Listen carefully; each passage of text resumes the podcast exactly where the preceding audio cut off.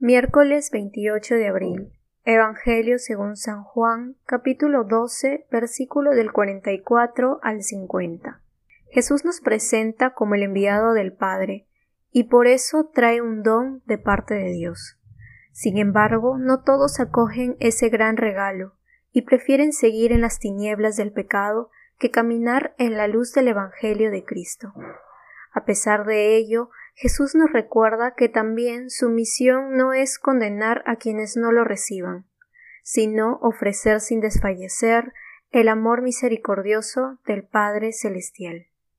Búscanos en la descripción del video. Sigue nuestras páginas, vengan y vean.